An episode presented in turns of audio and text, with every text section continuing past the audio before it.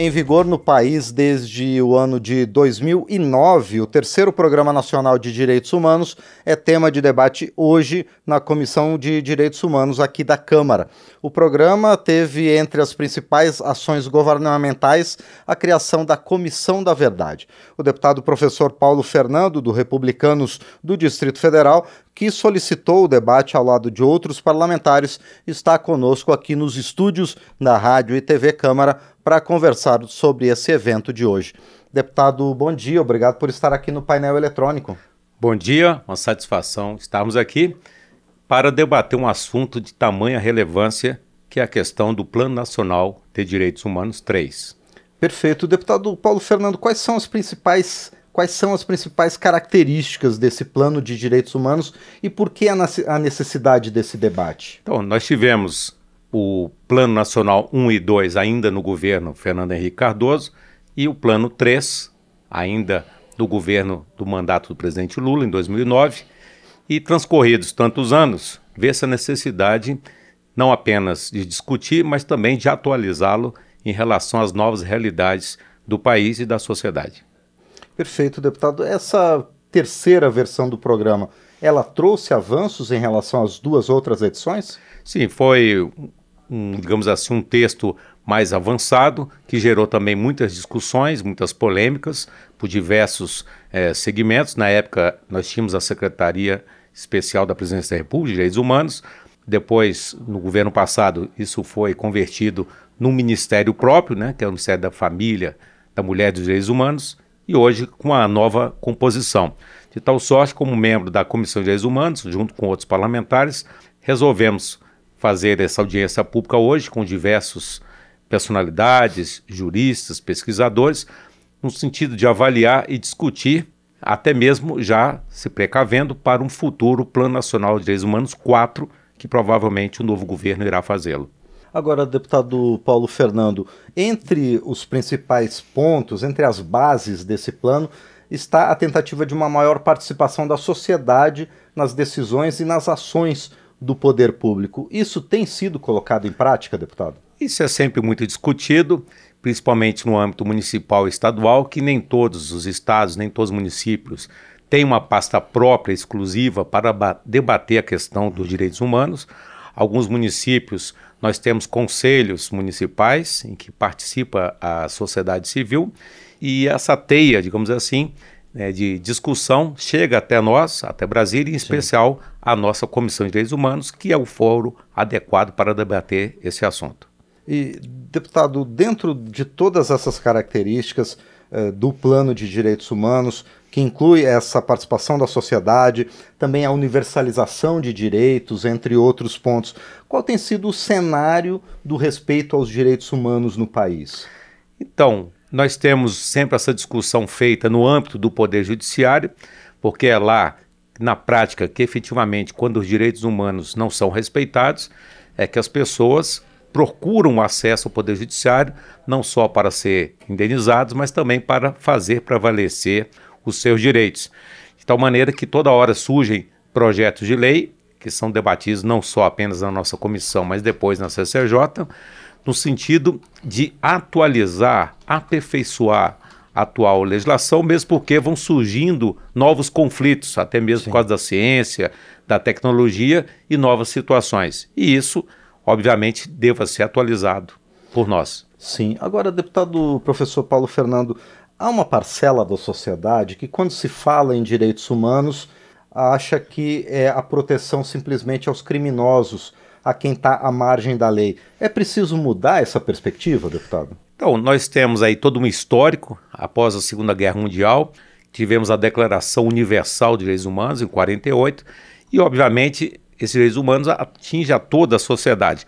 Obviamente que sempre tem esse debate da questão da, da criminalidade, da violência, mas também temos um olhar para os direitos humanos da, das vítimas, principalmente Sim. das famílias que tiveram seus entes queridos vitimados por algum ato de violência. Então nós temos que ter um olhar abrangente em todos os aspectos da, da criança, da adolescente, da mulher, também da questão do idoso, para que os direitos humanos possa ser uma prerrogativa que possa atingir a todos. Perfeito. E, e, deputado professor Paulo Fernando, há algumas controvérsias, algumas divergências no plano de direitos humanos, talvez a principal delas é, seja a criação da Comissão Nacional da Verdade.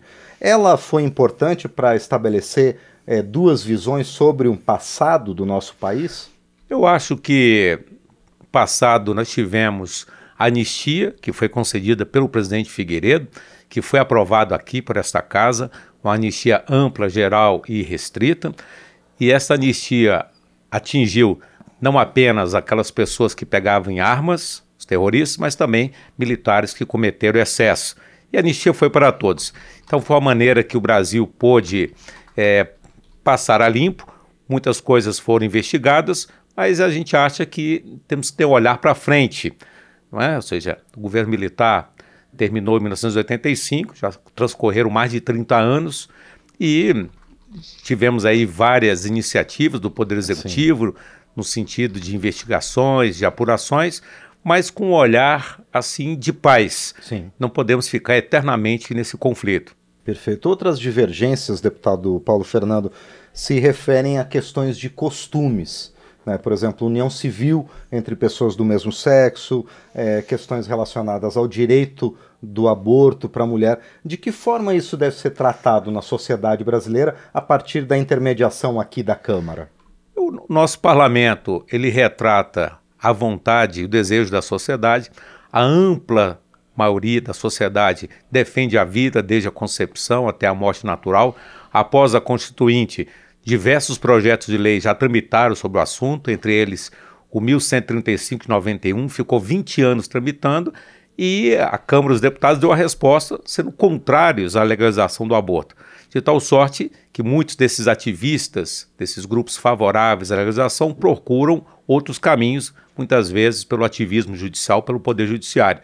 É um assunto importante que deva ser debatido Sim. e os representantes aqui do povo, obviamente, vão votar de acordo com a sua consciência e de acordo com aquilo que a grande maioria da população deseja. Perfeito. Bom, e deputado, esse debate sobre o Programa Nacional de Direitos Humanos vem no dia seguinte ao lançamento pelo governo federal do Observatório Nacional de Direitos Humanos. Eu vou ler aqui, ele estabelece metas e objetivos, é, reunindo informações para fazer análises de dados sobre o respeito ou sobre as violações aos direitos humanos. Esse observatório ele pode servir de base para o parlamento discutir e propor legislações pelos direitos humanos? Eu acho que é mais um instrumento né, positivo em relação à questão de direitos humanos. Nós temos ainda o famoso Disque 100, onde a sociedade pode ligar e fazer as observações, Sim. fazer essas denúncias. Temos a Ouvidoria Nacional dos Direitos Humanos, que tem um papel importante, e por meio disso, então, isso depois é encaminhado para o Ministério Público, para as autoridades policiais, de acordo com a natureza da matéria. Sim. Então, esse observatório vem somar a outras tratativas que já estão sendo realizadas no âmbito do governo federal. Perfeito. E, deputado professor Paulo Fernando, quem deve participar desse evento de hoje? Então, nós tivemos vários requerimentos apresentados por mim. Um dos palestrantes será o famoso jurista Dr. Ives Gandra, né? também o Dr. Rodrigo Pedroso, que é procurador da, da USP, né? o professor Orley, do estado de Goiás, o ex-secretário nacional de Direitos Humanos, Venuti, entre outros. Perfeito. Muito bem, nós conversamos então com o deputado professor Paulo Fernando, do Republicanos do Distrito Federal, ele que está à frente das discussões sobre a terceira edição do Programa Nacional de Direitos Humanos, que está em vigor aqui no Brasil desde o ano de 2009. Deputado professor Paulo Fernando, mais uma vez agradeço por sua participação aqui no painel eletrônico e desejo muito sucesso ao senhor, aos demais parlamentares e aos demais participantes desse evento de logo mais. Eu agradeço o convite e aquelas pessoas podem acompanhar ao vivo pelos canais da TV Câmara essa audiência pública de hoje. Perfeito, é exatamente. Os veículos de comunicação aqui da Câmara dos Deputados, a TV Câmara, a Rádio Câmara e a Agência Câmara também estarão cobrindo esse evento, apresentando todas as informações sobre esse debate sobre o Plano Nacional de Direitos Humanos. Por enquanto, eu agradeço mais uma vez, então, ao deputado professor Paulo Fernando, do Republicanos do Distrito Federal, que esteve conosco aqui no painel eletrônico.